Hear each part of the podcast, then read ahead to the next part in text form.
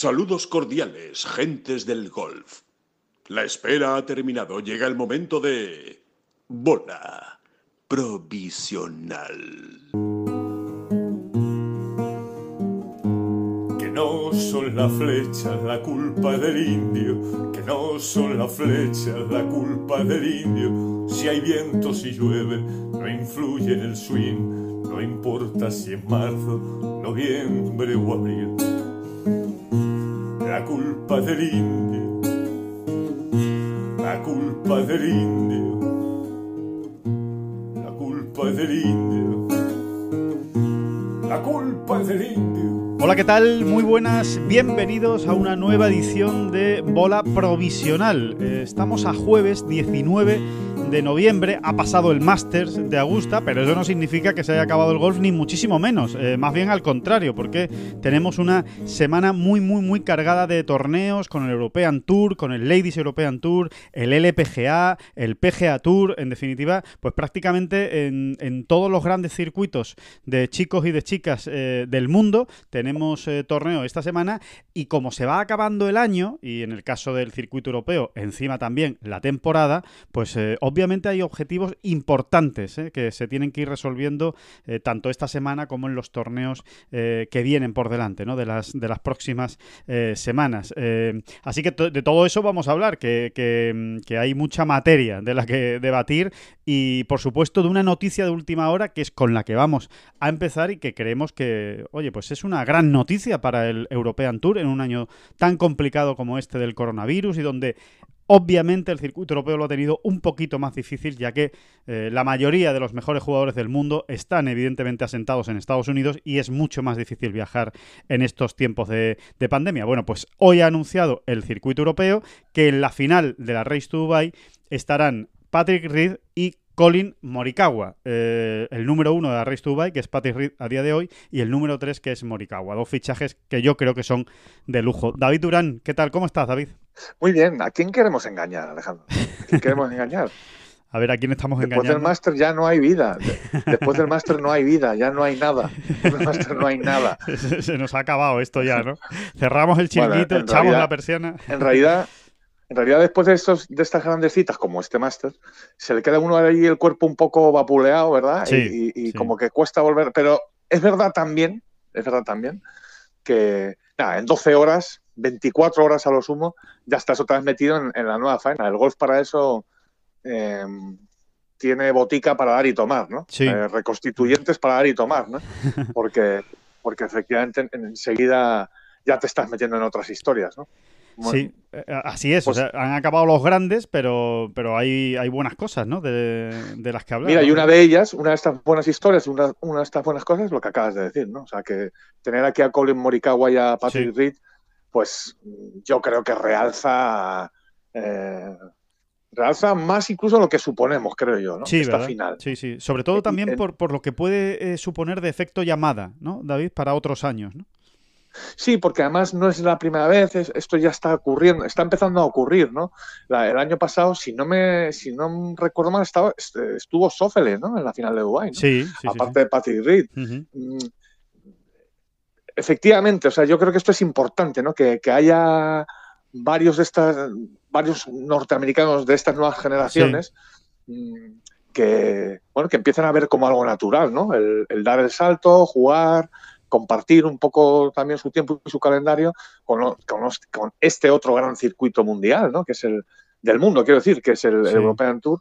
Y, por qué despreciar ¿no? un, un logro un logro tan prestigioso, ¿no? Como por ejemplo ganar el ranking, ¿no? Europeo, ¿no? Sí. Eh, algo que Tiger solo hizo, por ejemplo, sin quererlo, ¿no? exacto, exacto. Y sin ser oficial. y sin ser oficial, sí, Exactamente, sin ser oficial, ¿no? Y, quieras que no, pues no es oficial, ¿no? Tiger nunca ha sido ganador, aunque todos sabemos que oficiosamente ha ganado el ranking europeo más de una vez y de dos, pero bueno, no lo es, ¿no? No lo es. Y, Sí, porque no se hizo nunca miembro del circuito europeo, ¿no? Ahí está, ahí está al final la, explicación. Y, por ejemplo, Patrick Reed asegura, eh, y además no es la primera vez que lo hace, eh, ya lo ha dicho varias veces, que para él uno de sus grandes objetivos de su carrera es ser campeón de la Race to Dubai, es ser campeón del European Tour, porque cree que, esa es la verdadera dimensión de un, de un jugador global. Eh, no solo competir por todo el mundo, sino luchar por, ganar los rankings.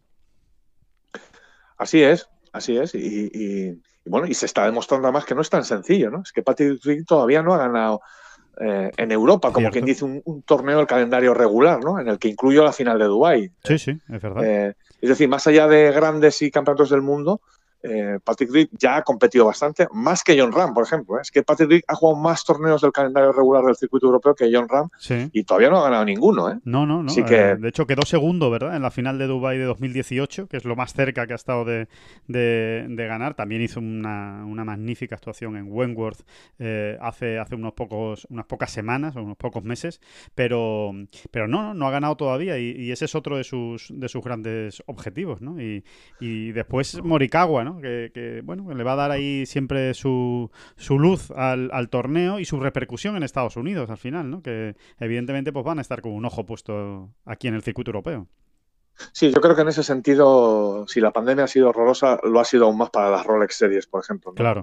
se están cogiendo poquito a poquito esa dinámica de, ir teniendo algunos americanos mm, de gran nivel en estas citas y bueno, pues este año lo ha frenado todo absolutamente, ¿no? Y luego cuesta ponerse en marcha otra vez. Aparte que ya veremos y ya hablaremos, supongo, largo y tendido, del futuro de las Rolex Series, porque es que no, es que no, no aparecen por ningún lado, ¿no? De momento. Va a estar muy complicado, sí, totalmente. Es, un, capítulo que habrá que dedicarle, ¿verdad? En un, en un podcast eh, largo y tendido, como tú dices, de, de aquí a final de año, que vamos a tener tiempo precisamente para hablar de lo que nos espera en 2021.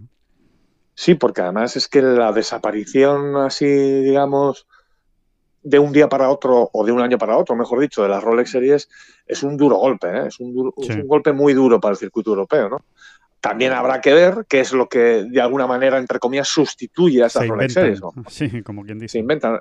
Exacto, porque si por otro lado tenemos torneos más o menos grandes, ¿no? Como siempre los hubo en el circuito europeo antes de las Rolex Series, bueno, pues más o menos se paliará, ¿no? Ese, ese duro golpe, pero si no es así, ojo, ¿eh? Porque es que eh, eh, vamos a ver, vamos a ver. Sí, eh. vamos a ver porque no, porque no es sencillo, sí, sí, no es sencillo em, articular un circuito el año que viene en el que haya grandes sumas de, dinero, ¿no? Ahí, está la negociación, ¿no? Y ahí están ya hablando el circuito europeo con, con Rolex a ver qué se puede hacer para el año que viene. Y en ese, en esas piezas, no lo olvidemos, En esas piezas, una de las que podría encajar es el Estrella Dam Andalucía Masters, no, no está tan lejos de que ese torneo sea Rolex Series, o por lo menos, desde luego, la intención por parte tanto de la Junta de Andalucía como de Estrella Damm, como del propio Valderrama, es meterse en esa, en esa rueda si consiguen salvarlas para el año que viene. Exactamente, exactamente. Así que 2021 creo que va a ser un año muy importante para el circuito europeo. Eh, bueno, pues porque ya se ha demostrado que, no tiene el músculo suficiente como para mantener, como sí ha hecho el PGA Tour, ¿no? Claro. Ya lo sospechábamos todos, ¿no? ¿no? Esto no es, tampoco causa ninguna sorpresa. Como para mantener un circuito en, los niveles o en las alturas que estaba antes, ¿no? Eh, va un poco a salto de mata, digamos. Sí, sí, sí, sí, sí, bueno, yo creo que está bien la expresión, que no tiene el músculo suficiente, ¿no? Para en, una época de, tanto desastre eh, eh, pues eh, mantenerse ahí. No, y de hecho, habría que decir, David, que más o menos, más o menos, ha salvado los muebles en el primer año, que, yo creo que los ha salvado incluso con nota, eh, diríamos. Sí, sí, con enorme dignidad, sí, sí, sí, los ha, salvado. Ha sacado adelante el circuito y lo ha sacado con muchas pruebas, con todas las que había que, hacer para eh, respetar, el contrato de, de televisión, pero claro, eh, un año lo sostienes más o menos como puedes eh, cuando no eres el PGA Tour. Ahora, dos años iguales, un segundo año en el que realmente no haya una aportación por parte de patrocinadores y de y de, mm, y de organizadores de, torneos que realmente, pues sobre todo gobiernos, ¿no? Y, patrocinadores importantes, pues claro, si hay otro año de, digamos, mm, de, barbecho en el sentido de, patrocinios y de, y de sponsors, pues claro, ya va a ser muy complicado, claro. El, European Tour no es un maná del que sale eh, el dinero que pueden ir eh, haciendo torneos aquí y allá, como, como es lo que han hecho, ¿no? En esta, en esta parte final, que yo creo que el 80% de los torneos o el 90% de los torneos que se han jugado el dinero ha salido del European Tour. O sea que eh, realmente eso es lo que va a ser complicado de mantener en 2021, salvo que aparezcan los patrocinadores.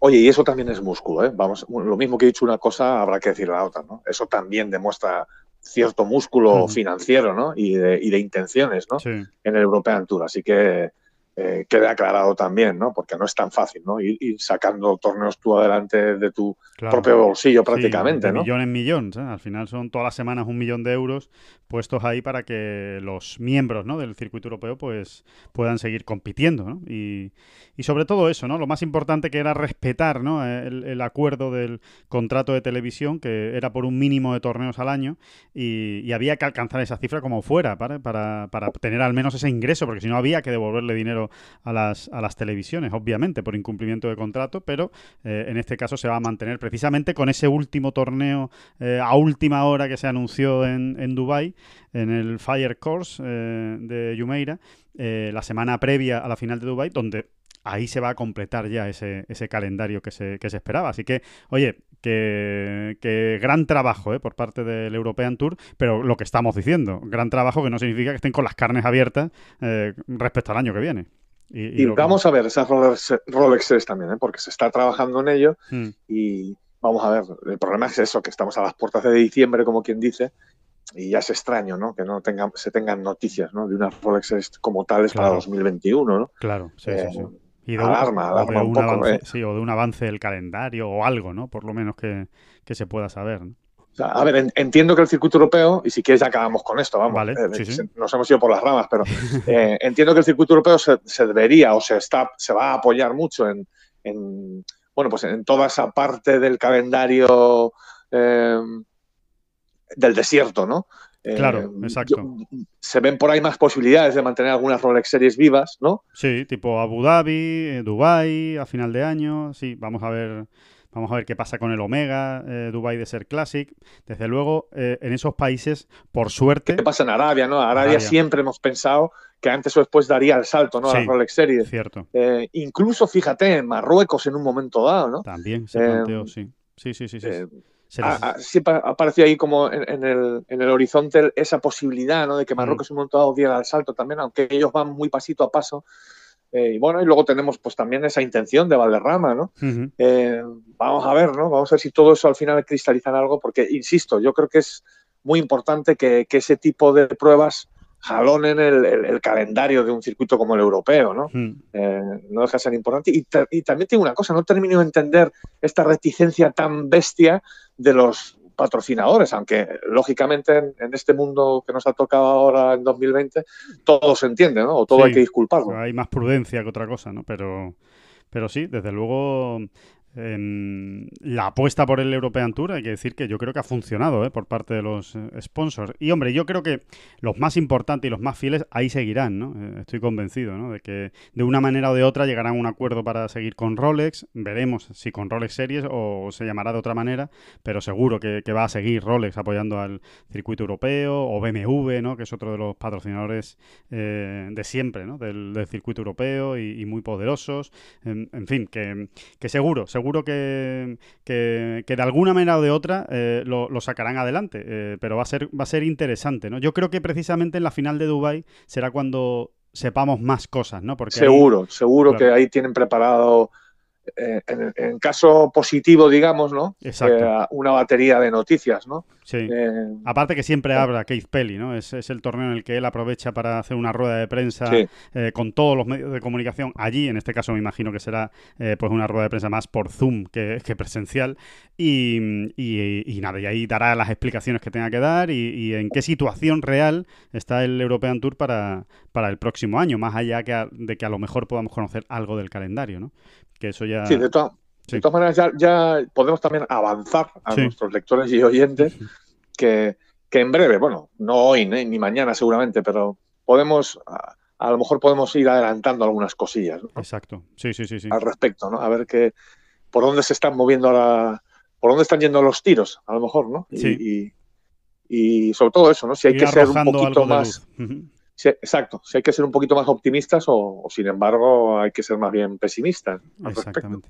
Bueno, pues esa es la noticia del día, es una noticia importante ¿eh? para el circuito europeo. Eh, Patrick Reed y Colin Morikawa y en, y en, total los cinco primeros jugadores de la Race to Dubai han confirmado ya su presencia. También estará Tommy Fleetwood, eh, se cuenta con él, pero oye, está bien que se, que se garantice que esté. Lee Westwood y Víctor Pérez. Em, ya veremos qué pasa. Alejandro, un, un último punto perdóname. Sí, sí, no, claro. Eh, eh, por fortuna o por desgracia, yo creo que más bien por desgracia, ¿eh? todo lo que sea un debilitamiento del European Tour es un paso que nos acercamos más a, un circuito mundial, porque sí puede llegar a ocurrir esa situación de que el PGA Tour, bueno, de, pues tome la decisión de hacerse con las riendas de un circuito mundial en un momento dado. Sí, sí, sí. A ver, esto es a, muy medio y sobre todo largo plazo, ¿eh? Pero sí es verdad que es así. O sea, ya no tan largo, ¿eh, David? Yo creo que cada, cada día que pasa es menos, es menos largo plazo. Sí, o sea, en esta teoría de los vasos comunicantes, eh, yo lo entiendo así, por lo menos. O sea, cada vez que se cada, cada vez que se debilita el European Tour se está dando un pasito hacia un circuito mundial.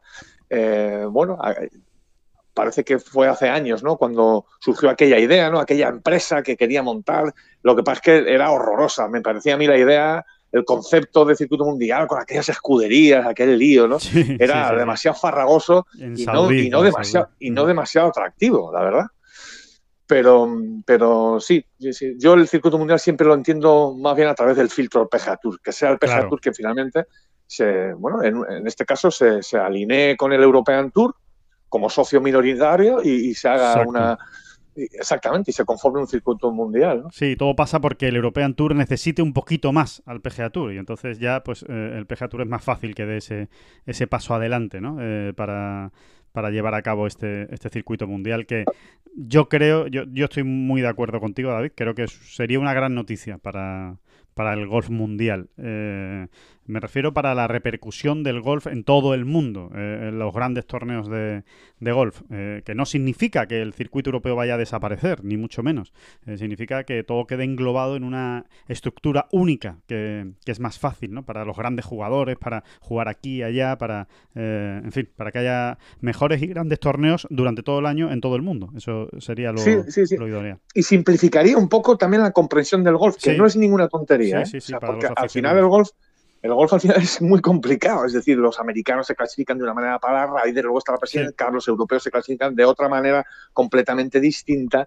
Em, en fin, es, un poco... Siempre lo hemos dicho como el eh, tenis, ¿no? Imagínate que en el tenis hubiera un circuito americano, un circuito europeo, que ahora, por ejemplo, este Máster de Londres fuera del circuito europeo y Rafa Nadal tuviera dos clasificaciones, una en Europa y otra en Estados Unidos. Y claro, es más fácil que, oye, mira, aquí solo hay una y, vienen los mejores del mundo cuando quieren, ¿no? O cuando pueden o cuando... Eh, les satisface su calendario. ¿no?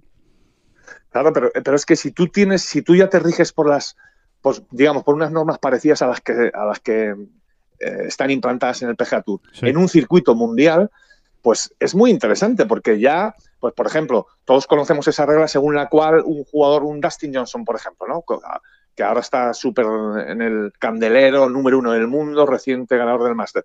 pues Dustin Johnson está obligado a jugar en, todos los torneos del calendario del PGA Tour eh, por años, ¿no? O sea, cada cinco años. Cada cinco años, por lo pues menos una vez, tienes que, jugar. A ver, Juan. En todos. Exactamente. Entonces, eso lo tienes que. Bueno, pues eso pues te va a traer a las tiñas un día Valderrama, a lo mejor, o a un, a un Wentworth, oh. a un.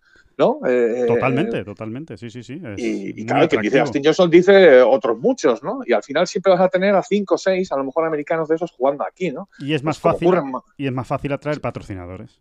Es así. Exactamente. O sea, y luego un, punto muy importante que quizá habrá que abordar otro día, casi dedicarle un podcast entero. ¿no? Yo creo que el, el, el, el hecho que el PGA Tour, o sea, el gran caramelo que, ve en el horizonte el PGA Tour para llegar a dar ese paso del que estamos hablando, eh, es la Ryder Cup. O sea, hay que pensar que el PGA Tour no, no, no, eh, no mete la mano en la Ryder Cup, no, hablando no le pertenece, ¿no? le pertenece, no, no tiene No le pertenece de ninguna manera, ¿no? de hecho, el PGA Tour se inventó, entre comillas, esa President's Cup, ¿no? Para Un poco, no como competencia, pero sí. Bueno, como fuente de ingresos, vamos a dejarlo en fuente de ingresos. Como, una, como un evento más que le, que le dé dinero, eh, cada dos años. Pero claro, no le llega ni a la suela del zapato, ¿no? A, la Ryder Cup. Y la Ryder Cup, eh, ese sí que puede ser el gran caramelo que el PGA Tour está anhelando en un momento dado. Decir, ¿no? O sea, si yo me, al final me alío con el European Tour como socio minoritario, el European Tour, pues ya, ya ha entrado de lleno en, la Ryder Cup, ¿no? Absolutamente. Absolutamente, sí, sí, sí. Ya sería, digamos que PGA Tour, European Tour, lo que salga de ahí, como se llame, que no sé si se seguiría llamando PGA Tour o le pondrían otro nombre, y la PGA de América, por otro lado, ¿no? Que es la que, que es la organizadora de, de Estados Unidos, en Estados Unidos, ¿no? Cuando se celebra allí. Exactamente. sí, sí, así que es, e, es, muy interesante eso que comenta David y como dices, merece un, podcast entero, un podcast entero que, que, además lo vamos, lo vamos a tener porque va a haber tiempo ¿eh? para hablar de todo esto pues eh, a partir de diciembre, ¿no? fundamentalmente cuando eh, todo esto acabe y cuando vayamos sabiendo más noticias, como tú decías, que, que, iremos indagando e iremos tratando pues de, ofrecer detalles ¿no? en, los próximos días en, en Ten Golf acerca de en qué situación puede quedar todo a partir mm. del año que viene. Así que, bueno, que es muy interesante. Es que este tema es muy interesante y da mucho juego, porque al fin y al cabo es el futuro del golf, ¿no? Y, qué es lo mejor que puede, que puede ocurrir.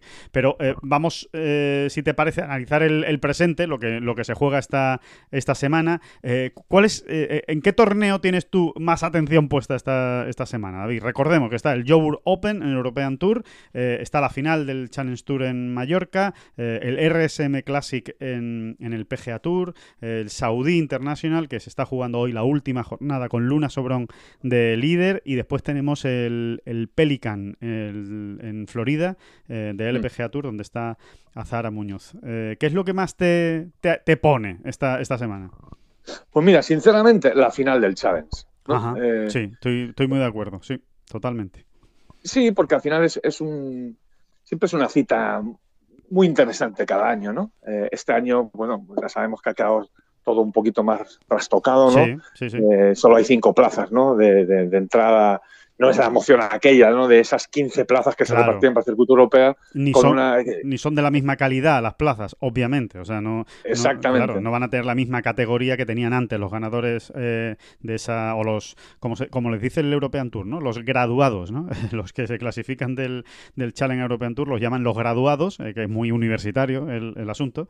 Y, y, claro, no, va, no van a tener la misma categoría, pero aún así van a tener categoría del circuito europeo, van a ser miembros de pleno sí, la van a tener, la van a tener y van a jugar muchos torneos sí, sí. europeo. Sí, sí, sí, totalmente. Eh, eh, no, pues eso, ¿no? Que no es lo mismo, no, no, no tiene tanta emoción como, otra, como, otras, como otros años, como otras ediciones, pero no deja de estar ahí. Aparte que es que tenemos muchos españoles que, que, si, que, si les sale una buena semana, pues van a pegar un pelotazo muy emocionante ¿no? en esta recta final del año. Sí, sí, hay que decir, eh, si te parece David, vamos rápido con las cuentas para, situar un poco... Sí, exacto, recuérdalo un poco. Porque... Sí, eh, seguro que todos eh, nuestros oyentes que hayan podido leerlo en Tengol, pues ya lo tendrán más o menos claro, pero bueno, para el que no lo haya podido leer, pues rápidamente, Pepa Anglés ya tiene la tarjeta del circuito europeo en el bolsillo, la la carambola que se tendría que dar es tan de ciencia ficción que, es imposible. O sea, no, no, no, hay, no hay manera de que, de que se quede sin la tarjeta eh, Pepa Inglés. Y como máximo. Lo que sí, puede, lo que sí puedes ganar. Ganar el ranking del. Exacto. Porque además no está, no está el alemán que, que lidera ahora mismo. No, creo que no está en la final, me, parece, ¿no? Eh, pues, eh, pues, pues, pues, te, voy a, te voy a ser sincero, me, pillas ahí. Yo daba por hecho, es que no, no ni, lo, ni, lo, he revisado, daba por hecho que, que estaría el, el Marcel, Marcel, Schneider, es el, es el líder de la, de la... Si no me equivoco, y si no, pero eso que, da exactamente igual. Sí, sí está, sí está, ¿eh? sí está, sí, sí, ah, sí, está, vale, pues nada, entonces he, dicho una tontería. Nada, no, no, no, no, la verdad es que me había extrañado, pero hombre, podía ser, porque él sí que lo tiene totalmente asegurado, bueno, igual que Pepa Inglés, ¿no? Prácticamente, pero Marcel Schneider ya tiene la tarjeta. En un momento dado podría pasar, O, que haya sido baja por lesión y, y, no, y no nos hubiéramos dado cuenta, pero no, sí, sí. Sale precisamente en el último partido del día con Pepa Anglés y con Richard Mansell. Que, Me callo, no ediciona. Nada, no, no, pero eh, es importante que efectivamente puede ser líder, eh, eh Pepa Anglés puede ser líder, puede ganar el, Challenge Tour, vamos, no a final de año, ser el gran campeón del Challenge. Oye, que no es ninguna tontería, que te da, que te da ese primer puesto que siempre te permite, te permitirá entrar en, en más torneos. Y después, oigan, el título que uno se lleva para su bolsillo, para su vitrina, y el poder decir yo fui campeón del Challenge Tour eh, en 2020, cosa que solo dos españoles pueden decirlo en la historia, Carlos Suneson y Álvaro Velasco. Curiosamente, David, cada 10 años prácticamente, ¿eh? o sea que, casi casi que le toca a Pepa Anglés, porque en el 99 lo ganó Suneson y en 2010 lo ganó Álvaro Velasco, así que casi pues casi que le toca. no, no, sin casi, le quitas el casi. sí, sí, sí, es, curioso, la verdad, eh, es curioso solo de los caprichos del, calendario. Pero bueno, vamos a ver, desde luego se le ve a Inglés muy, muy, muy animado, ¿no? A ver si, si lo consigue, a ver si realmente es una, una lanzadera, ¿no? De, de, su, de su golf y de su rendimiento, ¿no? Para, para los próximos años.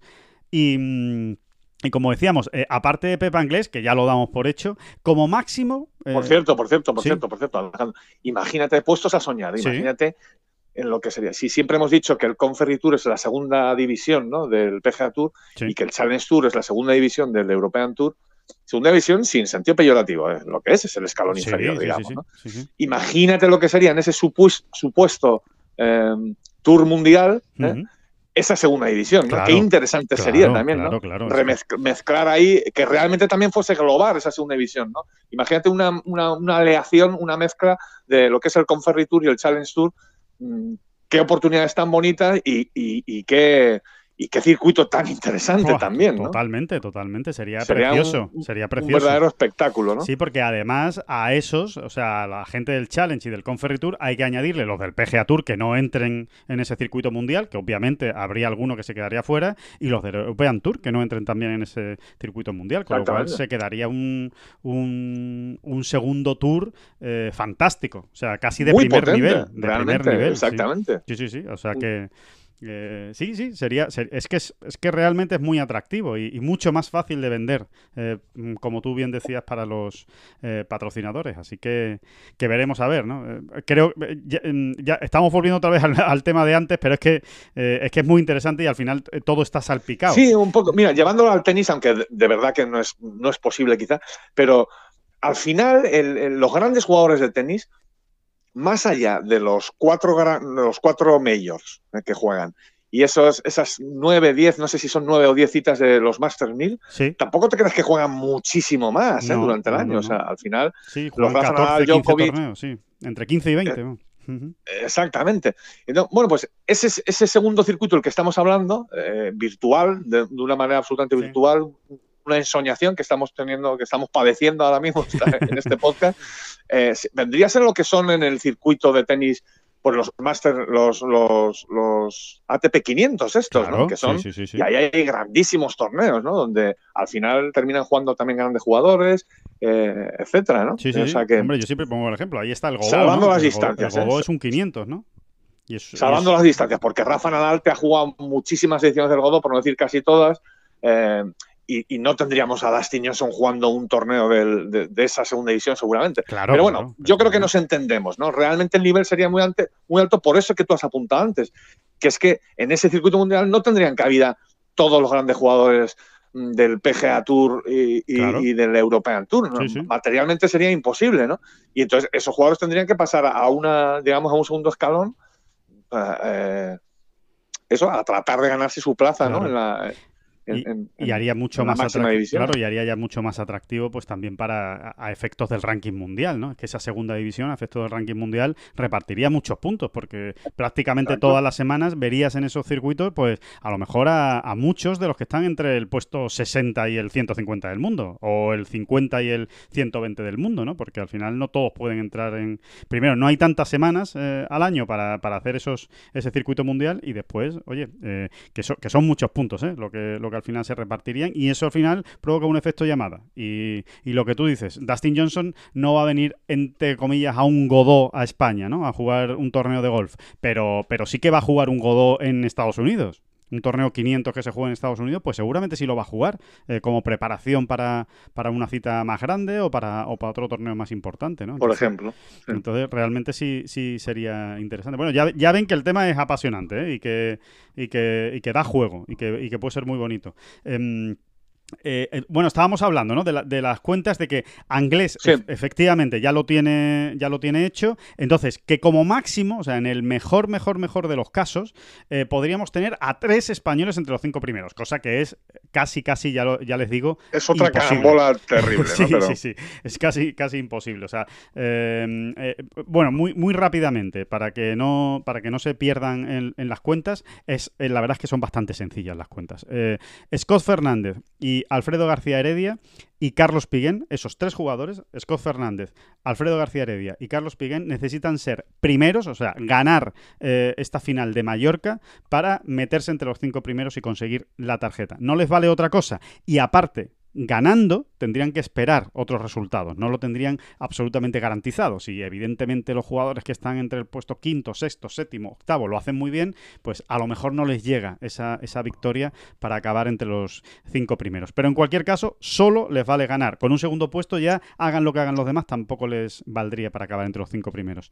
Pedro Oriol le vale ser primero o segundo en solitario no le vale otra cosa. Segundo empatado ya no tendría opciones de llegar a ese top 5 obviamente también eh, tendría que estar en función de otros resultados que se den. Y eh, Santiago Tarrío, que es el que está mejor clasificado después de Pepa Anglés, que es decimotercero en la Road to Mallorca, le valdría ser primero o segundo empatado con otro jugador. Así que por eso les decimos que solo puede haber tres españoles como máximo eh, el año que viene en el European Tour y que tiene que ser una carambola. Tendría que ganar uno de ellos y quedar segundo o Pedro Oriol o Santiago Tarrío. Y entonces eh, ahí sí sería, sería la cuadratura del círculo, pero ya les decimos que, es casi ciencia ficción. Lo normal, lo normal es que sea solo Pepa Inglés. Eso es lo normal, porque es que los otros son... Vamos a ver si se mete otro. Vamos a ver si estos otros, alguno de estos otros, consigue realmente pues, jugar una gran semana de golf y, y metes ahí primeros o segundos, según los casos, y que tampoco es imposible, ¿no? son, son varias balas ahí en la recámara y, y ¿por qué no? Va a tener alguno de ellos su semana y pelear por la victoria hasta el final. Y vienen jugando bien, eh, David, eh, muchos de ellos. Eh. Alfredo García Heredia fue segundo en el Andalucía Challenge de Cádiz la semana pasada. Pedro Oriol estuvo también peleando por la victoria las dos semanas de Santi Petri. Además, recordemos que Santiago Tarrió ha conseguido la plaza para jugar en el Mayacoba Golf Classic en la previa que se jugó el lunes en el Club de Campo Villa de Madrid. Pedro sí, Oriol a Fernández, a Fernández le hemos visto también muy buenas vueltas, más recuperado, ¿no? Sí, sí, sí. Eh, vamos a ver. Hay nivel, hay nivel y hay posibilidades. Por cierto, eh, en principio, eh, semana espectacular de tiempo en Mallorca. se juega en el T-Golf and Country Club de, Mallorca, de la isla Balear. Em, las condiciones de juego van a ser eh, muy buenas. Eh, seguramente soplará algo de viento porque siempre eh, suele soplar viento en ese campo, pero tampoco se espera que sea una, una barbaridad. Y según nos han contado, es un recorrido exigente. Es decir, no parece que lo vayan a fundir a, a. Hay que, hay que jugar muy bien, hay que jugar muy bien de tía green y es muy fácil meterse en problemas. Con lo cual, bueno, pues igual al final se acaba ganando entre 10 y 15, eh, en lugar de entre 15 y 20. De momento, Alejandro, la primera jornada ya está en juego, en el momento de editar o de grabar este podcast, y, los resultados así lo confirman, ¿eh? de momento. O sea, se llevan ya unas horitas de juego y el menos uno ahora mismo está dentro del top 10. O sea, pues eh, y hay 12 jugadores bajo par. ¿eh? Apretado. sí, sí y tenemos ya pues, a bastantes más jugadores sobre par. O sea que está, sí, sí, no es, no es ninguna perita en dulce. Está bien, está bien, porque es la final del challenge y, nos gusta, ¿verdad, David? Que sea un campo exigente y que, y que, mm, y que sea difícil, eh, porque al fin y al cabo es, digamos, el, último torneo para muchos antes de subir al European Tour. Con lo cual, oye, está bien que, que, le pongan esa, exigencia eh, en, esta semana.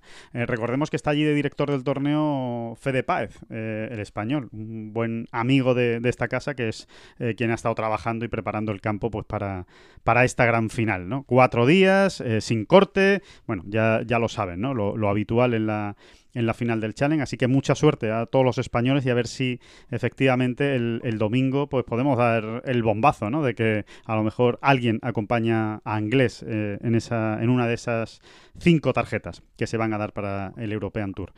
Eh, vamos a ver. Vamos a ver, ¿no? Eh, después eh, tenemos el Joburg Open, primer torneo de la gira sudafricana del, circuito europeo, una gira de tres torneos, ¿no? Que, empieza con el Joburg Open, Leopard Creek y después el Open de Sudáfrica. El Leopard Creek, que es el Alfred Angel Championship, donde defenderá título Pablo Larrazábal.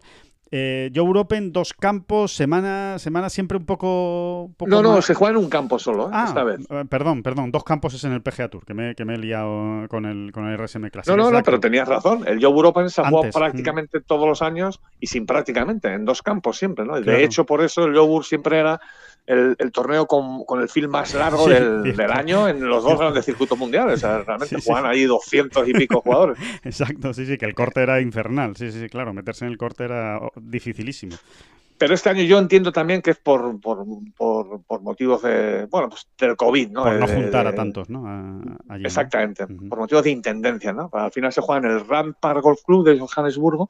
Allí también hay dos recorridos donde en 2018 se jugó este torneo ya y se jugó en los dos recorridos, pero en esta, en esta ocasión se juega solo en uno. ¿eh? y, ah, Es un fin largo para lo que hemos visto estos meses atrás, porque son 156 jugadores que ni, que ni lo hemos olido, ¿no? esa, cifra cierto. semanas atrás. Pero. Es lo bueno, de jugar en, el, en el otro hemisferio, ¿no? Que hay, que hay más horas de luz, ¿no? Exactamente, exactamente. Y, y pueden meter a más jugadores. Exactamente, y de momento, pues decir. No, es una curiosidad, ¿no? Wilcon y Enaver, ¿no? Que también. Del que también hemos hablado bastante, ¿no? En este. El, gran, el, gran, pegador, ¿no? El gran pegador, jovencísimo sudafricano y grandísimo pegador que. Bueno, que va a dar que hablar, o entendemos que va a dar mucho que hablar, ¿no? Porque es un jugador además muy completo. De momento está liderando ahí, ¿no? Pero bueno, también se está jugando de momento la primera ronda. Y no, lo que sí quería apuntar es que estos torneos eh, sudafricanos, digamos así, han sido muchas veces la rampa de salida eh, para grandísimos jugadores sudafricanos que, bueno, pues, que obtuvieron su primera victoria en el circuito europeo en estos torneos suyos, digamos, ¿no? vamos a recordar a Brandon Grace, por ejemplo, casi uno de los últimos, pero también Charles Schwarzer, Brandon Stone, todos estos jugadores ganaron por primera vez, George Coetzee, todos estos jugadores ganaron Ostuizen, todos estos. No, Ostuizen ganó por primera vez en, en, el Open de Andalucía, ¿verdad? Luego ganó el África Open, ¿no? Luego ganó el África Open, es verdad. Pero bueno, sí, eh, podríamos incluirlo. O sea, todos estos jugadores eh, dieron el gran salto pues en, casa, ¿no? Eh, bajo el ala de, su circuito Sunshine Tour, digamos, y, y, le sirvió de mucho, ¿no? Le sirvió de mucho. ¿Por qué no va a ser ni Naver el siguiente? Pues sí, se le está esperando, David, esa es la, realidad. O sea, que, es un chico al que da la sensación. No sé si Burmester también llegó a ganar, ha llegado a ganar algún torneo. Creo que, sí. Creo que sí. Creo que sí.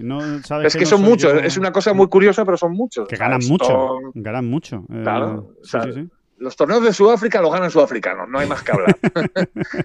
de vez en cuando se cuela algún español, de vez en cuando se cuela algún español, curiosamente, ¿no? Porque el Leopard Creek han ganado tres españoles en la última década. Eh, eh, John, John Bickerton y poco más.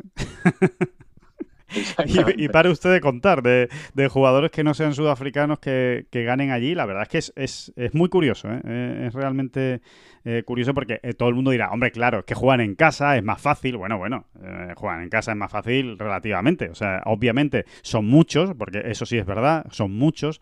por la cuota del Sunshine Tour hay muchos sudafricanos jugando estos torneos, pero bueno, que, hay mucho nivel también de jugadores del circuito europeo. Y, nada, hay, hay algo ahí que les, que les hace sentirse muy cómodos, ¿no? Aparte, evidentemente, de que conozcan mucho mejor los campos, ¿no?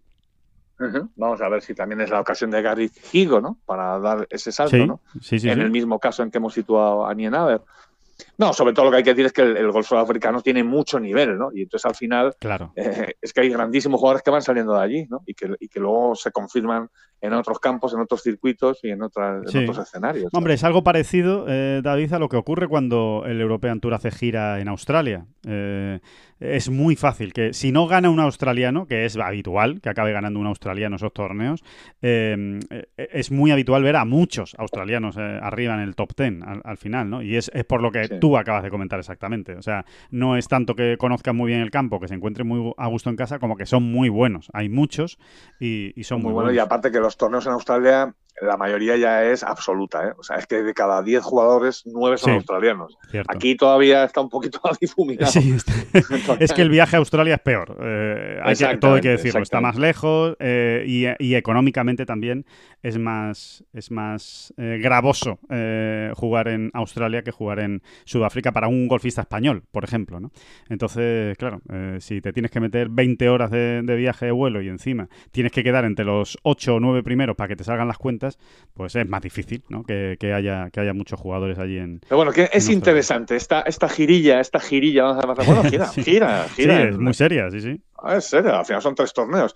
Eh, tiene, tiene sus puntos de interés. Pues, por ejemplo, tiene que. Eh, mm, hay algunos jugadores españoles que tienen que amarrar. Sí, eh, habla, de cuentas, David, que es importante. Sí, sí, esas cuentas, que es verdad que todavía están un poco en el aire porque quedan varios torneos, pero bueno. están demasiado en el aire como para ir a, cifras concretas. pero bueno, sí está bien saber que, que Adri Arnauz pues, tiene que amarrar ¿no? su presencia nacional de Dubái. De momento no la tiene confirmada. Exacto. Eh, porque está en el puesto 56, si no me equivoco, el resto y entra en los 60 primeros, pues a poco que se descuide le van a pasar, le van a pasar y lo van a sacar de la final. Entonces él tiene, tiene, que, tiene que amarrar, ¿no? Eh, no ha empezado muy bien, por cierto, esta primera ronda en el Joe. Vaya. Eh, pero bueno, bueno tiene, margen, tiene margen en la... Todavía tiene margen. Claro. y luego hay otros jugadores, hay otros jugadores, pues tipo Gonzalo Fernández Castaño, eh, el mismo Alejandro Cañizares. Bueno, hay que decir que son tres torneos en Sudáfrica. Sí.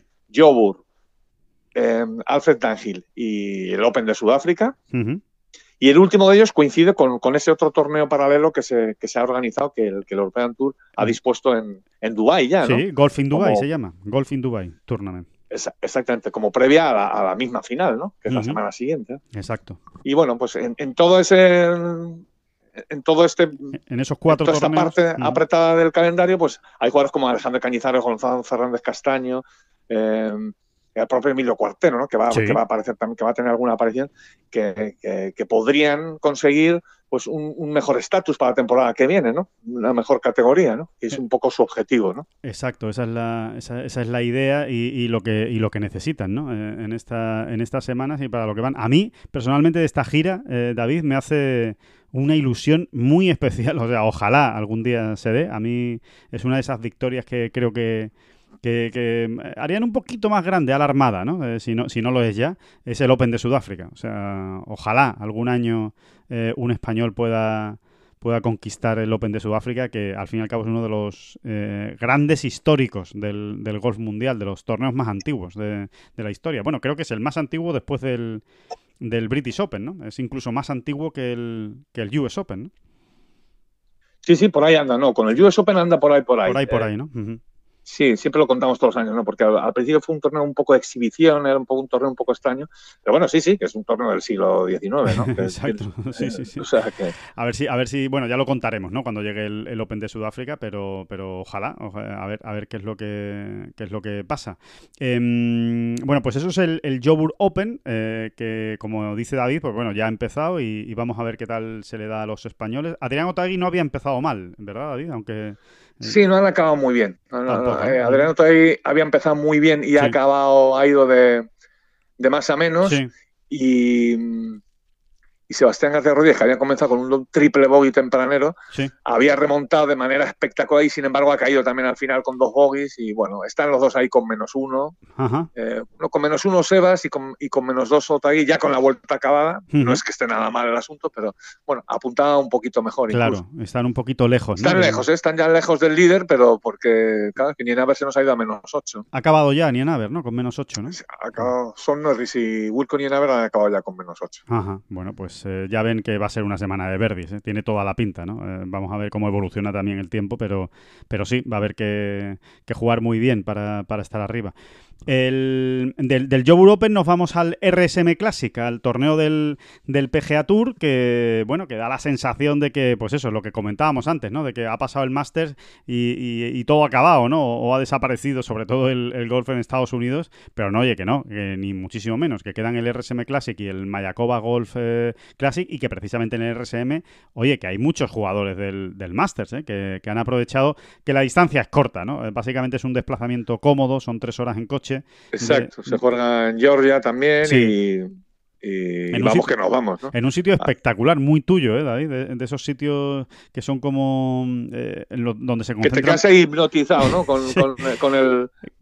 Con, el Seaside Island, ¿no? Que es donde se juega. Seaside Island es como se llama, que es donde vive desde hace muchísimos años Davis Love III y, y, que, y que es, eh, bueno, es un paraíso de los golfistas, tipo, pues Sí, para mirar con Google Earth, ¿no? Para examinar con Google Earth. Eso es, hay un montón de campos de golf, urbanización bueno, en fin, es un, es un sitio eh, pues eh, de los más codiciados ¿eh? entre los golfistas profesionales de Estados Unidos para, vivir allí. Así que, que bueno, que, es otro aliciente, ver, cómo, ver cómo es la zona y eso se va a poder ver en las retransmisiones de, televisión. Bueno, el, torneo, rápidamente por situar, como decimos, tiene varios jugadores del máster, lo cual, oye, le da un, un atractivo especial, entre otros, pues un Jaim, que quedó en segunda posición en el máster y que por supuesto va a jugar el RSM Classic, eh, evidentemente, no se lo iba a perder.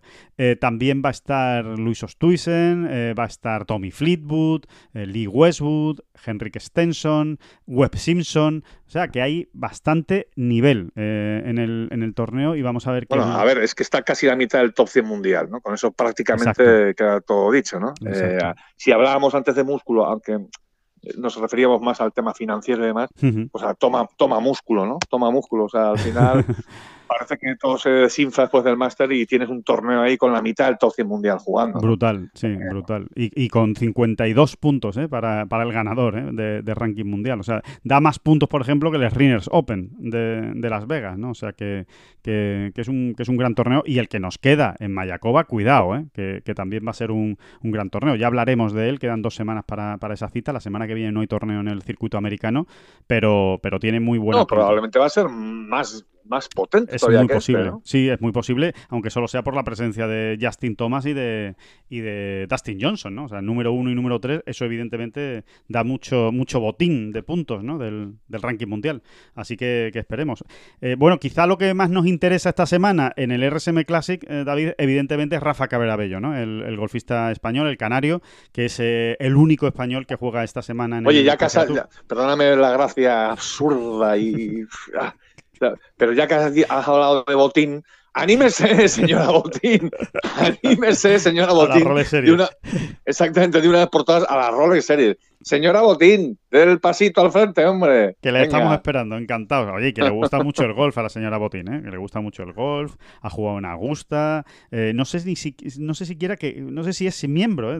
de, la Augusta National o por lo menos. Creo que sí, creo que sí. Eso se dijo en su día. Se dijo en su día, ¿no? Lo que pasa es que como esas cosas las llevan tan en secreto todos, ¿no? Eh, no se sabe, no, no, está muy claro, ¿no? Quién, quién es, quién no es, pero bueno, en cualquier caso, desde luego que le gusta mucho el golf, eso está más que demostrado y además ha apoyado el golf, ¿eh? Santander, pues por ejemplo con el circuito de chicas, ¿no? Con el circuito nacional femenino que es el Santander Tour, bueno, pues a ver si eh, da un giro de tuerca más y, como dice David, se, nos anima para, una Rolex Series en, España, ¿no? Que, nos encantaría, o un campeonato del mundo, ¿no?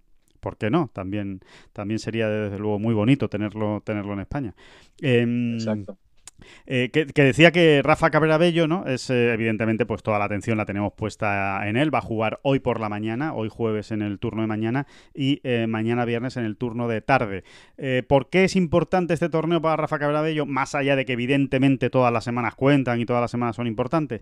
Bueno, pues porque después del Mayakoba Golf Classic hay un re-ranking en, el, en el PGA Tour, concretamente en la categoría en la que está Rafa Cabrera Bello. Recordemos que no pudo acabar entre los 125 primeros el año pasado y eso le hizo perder estatus ¿no? en, el, en el circuito americano. Por eso, pues prácticamente todas las semanas estábamos diciendo a ver si entra en este torneo o no entra Rafa. Bueno, porque eh, está en una categoría pues, que no tiene garantizada la presencia en todos los, en todos los torneos. Y esa categoría, pues tiene varios reordenamientos, re-rankings, reshuffles, que le dicen los americanos, eh, a lo largo del año. El primero es después de Mayakova. Así que vamos a ver que es importante estar bien colocado porque eh, cuando se produzca ese reordenamiento, todos los que están en esta categoría, pues el que haya sumado más dinero desde que empezó la temporada estará arriba y, así sucesivamente. Se hará por lo que hayan ganado en, este inicio de temporada. ¿no? Y, de momento, pues las noticias no son muy buenas para Rafa, porque empezó el año en, la segunda posición de esta, de esta categoría y ahora mismo está el 19. Eh, así que eh, a ver si es capaz de hacer dos buenos torneos en el RSM Classic y en Mayakoba y, puede mejorar en esa, en esa categoría y, no, perder demasiadas posiciones o demasiado estatus en ese ranking. Sí, yo diría que es muy importante para él, ¿eh? porque, hmm. bueno, por lo que ya hemos tratado aquí, ¿no? Que eso te permite pues hacerte un calendario un poco más de una manera un poco más fiable, ¿no? Exacto. Y, ordenar tu, tu, trabajo al final, ¿no? Que no es, no es más que eso pero y estar más tranquilo y estar más, tranquilo también ¿sabes? Eh, te, da un poquito más de margen de decir bueno vale tengo eh, tantas semanas al año que sé seguro que voy a entrar eh, si pierdes muchas posiciones pues ya no estás tan seguro que puedas entrar en todas esas semanas. Exacto y no ir a salto de mata no es decir entro no entro entro no entro no sabes ya si tienes que sacar los billetes sino aunque también te voy a decir una cosa ¿no? Al final exageramos mucho. Al final uno acaba triunfando cuando va a salto de mata, que es cuando tienes menos expectativas, ¿sabes? De verdad. También es verdad. Ah, ¿cuántas veces lo escuchamos a lo largo del año? Mira, es que llegué el miércoles por la mañana porque no supe hasta ayer mismo que entraba en el torneo y arrasas, ¿no? Cierto, Así que totalmente. Hay veces que, el tema de las expectativas también juega malas y buenas pasadas, ¿no? Eh, es así, ¿no? La cantidad al final, al final todo depende de que la bolita vaya al centro de la calle y luego al centro del green, ¿no? A ser posible. Y eso es lo que tiene que recuperar Rafa, ¿no? Eso es lo que tiene que recuperar Rafa, sobre todo. En cuanto recupere un poco esa fiabilidad que él, que él llevaba como estandarte, ¿no? En su trayectoria y en su juego, mm, todo empezará a ir mejor antes o después, es, así. Sobre todo de tía Green, ¿verdad? Esa, consistencia de tía Green. Eso, eso, por eso te decía, al centro de la calle y al centro del green, ¿no? Sí, eh, sí. Eh, efectivamente, es, es, lo que extrañamente eh, tiene más entre alfileres, ¿no? Eh, ahora mismo. Bueno, en cualquier caso, le debe ayudar el haber pasado el corte en el Masters de Augusta y, vamos a ver qué tal, qué tal se le da este campo. Por cierto, que este campo, eh, que, esta semana, que sí que se juega en dos campos, en el Seaside Course y en el Plantation Course, a mí me da la sensación, David, no sé si tú piensas lo mismo, que en todas las ciudades de Estados Unidos hay un campo que se llama Plantation Course. No sé, lo, lo, miro en muchas semanas del, circuito americano, tanto del LPGA como del PGA Tour, hay en muchísimos sitios ese, ese nombre, ¿no? Y mm, bueno, decir que, mm, que, son, que es un torneo muy parecido al RBC Heritage, para que nos entiendan, ¿no? A Hilton Head.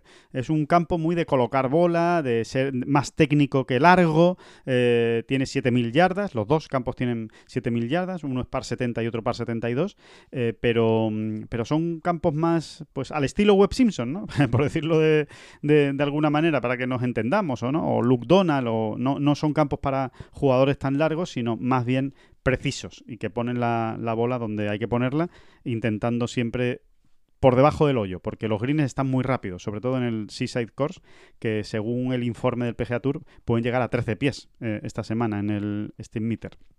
Así que será, interesante ver, ver cómo se desarrolla ese, ese torneo, que recordemos que es en dos campos, así que hasta realmente hasta el viernes, cuando acabe, no vamos a saber realmente cómo está la situación, porque siempre hay un campo que es más fácil que otro, ¿no? O, que da más exigente, ¿no? Sí, obviamente el par 70 pues siempre va a registrar eh, eh, tarjetas más bueno, pues con, peores resultados, ¿no? Digámoslo así. Exactamente. Y bueno, y en, y en las chicas, eh, por ir terminando con el repaso a lo que tenemos eh, esta semana, eh, Azahara Muñoz compite en el eh, Pelican de Florida, el LPGA, vuelve tras varias semanas de, de, parón el circuito americano, vuelve pues prácticamente enfilando esta recta final, valga la redundancia, que acaba en el US Open. ¿eh? Recordemos que todavía nos queda un grande este año, que, es del golf femenino, y que es el, US Open que se juega en mitad de, diciembre en, el, en Houston. Eh, esa es la última gran cita, digamos, del, calendario mundial de, golf. Y, bueno, está esta cita de Florida, que fundamentalmente lo que vamos a aprovechar, David, es que eh, hoy es el cumpleaños de, de Azahara Muñoz, 19 de, de noviembre, cumple 33 años la jugadora malagueña, así que nada, darle, felicitarla, por supuesto, y que a ver si se regala un, un vueltón hoy para, abrir el torneo. Exactamente, exactamente, ¿no? Que, bueno, que ella ya ha ido apuntando, ¿no? En esta línea y, y antes o después tendrás que sonar la flauta, digo yo, ¿no? A ver, a ver si, si definitivamente no vuelve, vuelve a ganar en el circuito americano eh, alguna vez, o por lo menos estar, ¿no? Hasta el final para, para conseguir la, victoria. Y por último. Eh, torneo, por cierto, en el que están la número uno y la número dos del mundo, las dos coreanas. Eh, pues muy interesante porque es el regreso de Jin Young Ko. Exactamente, están, están las dos. Jin Young Ko y Se Young Kim número actualmente número uno y dos del mundo. Ahí están las dos. Así que. Pues muy bien, es, eh, una gran cita. O sea que claramente Jin Young Ko sí ha decidido ya que el US Open sí lo va a jugar. Y entonces. Pues eh, seguramente. Claro. Se han desplazado ya hasta allí y, bueno, y, lo deja ser un gran aliciente, ¿no? Sin duda. No las hemos tenido realmente. Sin duda. vamos a ver, ¿no? ¿Qué, qué, jugadora nos encontramos, ¿no? Recordemos que Jin Young Ko eh, ha jugado poquísimo desde el confinamiento. Ha jugado en Corea, eso sí, fuera de Corea no ha jugado nada, no ha salido de Corea hasta esta semana. Eh, así que vamos a ver qué, rendimiento nos encontramos, ¿no? Si está algo oxidada o al revés. Eh, se ha preparado tanto, conociendo a las coreanas, puede salir por cualquier lado el, asunto. Lo normal es que salga, de hecho, por el otro lado, por el lado de que igual arrasa de de, la preparación que, ha llevado a cabo en su casa. Pero bueno, después la competición no es tan sencilla, ¿no? Y, mm, Mira, eh, ha jugado en realidad seis torneos en 2020. Nada más, claro, sí, sí, sí. sí. Eh, y todos en Corea. Y todos en Corea. Todos en Corea. Y no le ha ido mal, ¿no? No, no, no le ha ido mal. Tiene un segundo puesto, un tercero, un sexto. No, muy mal no le ha ido. en realidad, en realidad. Se ve que es buena, ¿eh? se ve que es buena. Al final va a ser buena esta chica. ¿eh? está claro, está claro. O sea que a ver, a ver qué hace esta, esta semana. Como dice David, pues sin duda es el gran aliciente, ¿no? aparte de, lo que haga Zara Muñoz, por supuesto. Y eh, hoy vamos a estar muy pendientes. Este jueves acaba el Saudi International Ladies Team. Bueno, es Team e individual, aunque el nombre oficial es Team porque la peculiaridad de este torneo del Ladies European Tour que se juega en Arabia Saudí es precisamente que tiene eh, formato por equipos. Eh, sin embargo, en este caso, a nosotros más que el formato por equipos, que oye, que, sí, que está muy divertido y que por supuesto lo seguiremos eh, y, lo, y, lo, contaremos cuando acabe quién ha ganado, lo que más nos interesa hoy es Luna Sobrón porque es el líder en el formato individual. sale líder en solitario con un golpe de ventaja sobre Emily Pedersen, que son palabras mayores. Emily Pedersen es la mejor jugadora del circuito europeo en estos momentos. Ganó la semana pasada en Arabia Saudí, va liderando la clasificación por equipos y va segunda en individual. O sea que eh, realmente va a ser una tarea dura eh, y, exigente para Luna Sobrón, que viene jugando muy bien en las últimas semanas y que le falta ese último saltito, ganar en el Ladies European Tour. Ha ganado ya tres torneos en el Letas. Eh, en la segunda división del Ladies European Tour, pero le falta eh, poner ahí su primera su primera guinda, ¿no? Su primera su primera trofeo en la, en la vitrina del, circuito europeo femenino. Vamos a ver cómo acaba. De momento ha perdido el liderato. ¿eh? momento, este es el momento en el que están jugando, están ya, están ya jugando. Sí. Y, pero bueno, que está ahí, ¿eh? está ahí absolutamente en la pomada, en la pelea y, y precisamente ahora mismo un golpe de Pedersen. Sí. Pero bueno, ya digo, ¿no? Eh, absolutamente metida en, la pelea. Va, a estar, va a estar bonito y, se lo contaremos, por supuesto. Todo, de todo esto que estamos hablando, van a tener información, obviamente, de aquí al domingo eh, en Tengos. Les iremos contando puntualmente cada jornada cómo se va desarrollando y, sobre todo, ojalá podamos contarles hoy la victoria de Luna Sobrón en Arabia Saudí.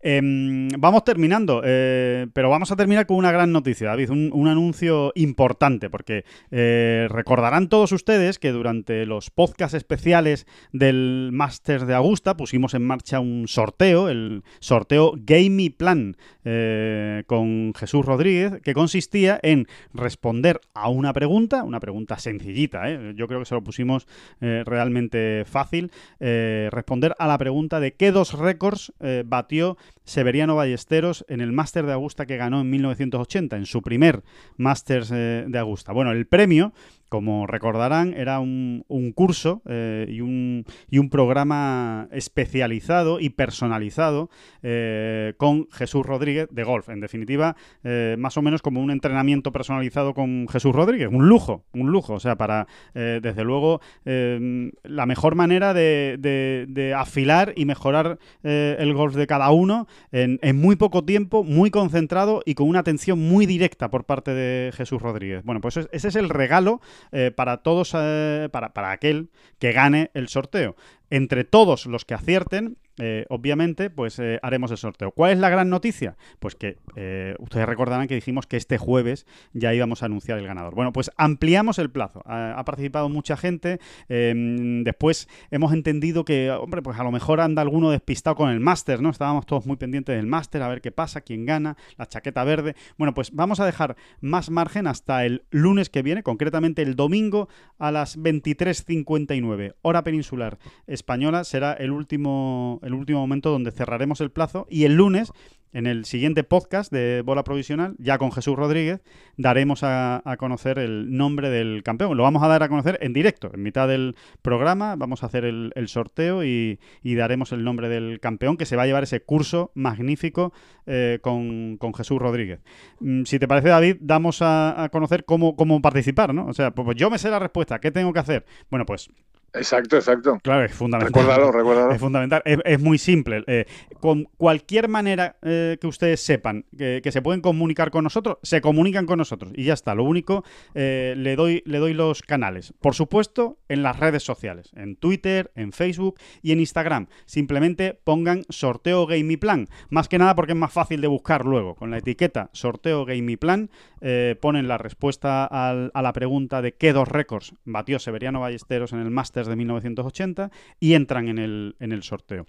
Y eh, por otro lado, pueden hacerlo también a través del email, eh, mandando un correo electrónico a la dirección redacción arroba ten-golf.es. Redacción arroba ten-golf.es. Y por supuesto, respondiendo eh, con un comentario a cualquiera de las noticias eh, de Tengolf, a la misma eh, que vamos a publicar con el sorteo, donde se, va a dar a conocer precisamente esta ampliación del plazo, o a cualquier otra noticia. Ponen ustedes un comentario, eso nosotros lo, vemos todos y, y simplemente con que hayan respondido correctamente entrarán en el sorteo. Así que ya saben, no tienen excusa. Es muy sencillo y el premio de verdad que, merece la pena porque Jesús Rodríguez es un auténtico monstruo de la enseñanza del golf eh, con ese programa revolucionario que ya están adquiriendo muchísimas escuelas eh, y muchísimos profesores de España y de fuera de España que se llama Game Plan y que recuerden que tienen la escuela de Tengo Game Plan, que siguen precisamente ese programa, que es para todos nuestros suscriptores. ¿eh? aprovechenla porque desde luego pueden mejorar mucho su golf con los consejos y los entrenamientos que en esa escuela está, está poniendo Jesús Rodríguez. David, pues eh, ya diste una buena pista la semana pasada, ¿eh? Del, el lunes pasado diste una buena pista de, lo del Masters, así que seguro que si nuestros oyentes han estado muy atentos, pues eh, sabrán responderla. Es, es, muy, es muy sencillo. Así que nada, que, buen premio, ¿eh? A ver si, si, lo aprovechan y el lunes lo, lo daremos a conocer. Em, y poco más. Eh, hasta aquí llega esta, esta bola provisional, eh, este, este repaso a todo lo que nos encontramos esta, esta semana. Y, volvemos la, la, semana que viene, el, lunes, eh, con una nueva bola provisional. Y pasen un buen fin de semana. Muchas gracias por escucharnos. que disfruten del golf. y muchísimas gracias, David Durán. Pues muchas gracias a usted. ¿Cómo no? Son las flechas la culpa del indio, que no son las flechas la culpa del indio. Si hay viento, si llueve, no influye en el swing, no importa si es marzo, noviembre o abril. La culpa del indio, la culpa del indio, la culpa del indio, la culpa del indio